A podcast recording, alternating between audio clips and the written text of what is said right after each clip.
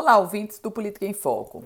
O ministro das Comunicações, o deputado federal licenciado pelo Rio Grande do Norte, Fábio Faria, vem sendo colocado pelo governo federal como uma espécie de principal porta-voz não oficial do presidente Jair Bolsonaro. O que é que eu quero dizer com não oficial?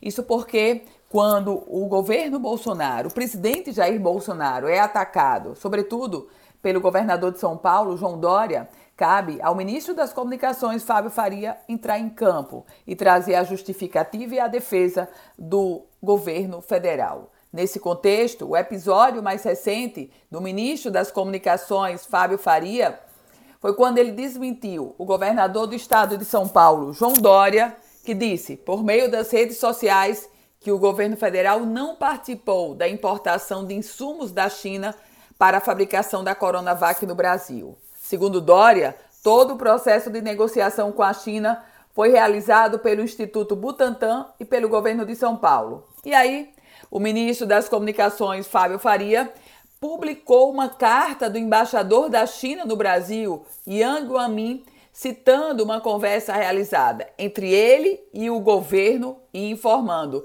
que a exportação ao Brasil do novo lote de 5.400 litros dos insumos da Coronavac foi liberado pelos órgãos competentes da China. A previsão é de que os ingredientes farmacêuticos ativos, o chamado IFA, cheguem ao Brasil já nos próximos dias.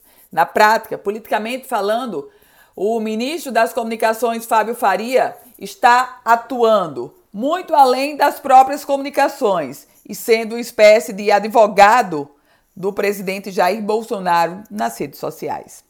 Eu volto com outras informações aqui no Política em Foco, com Ana Ruth Dantas.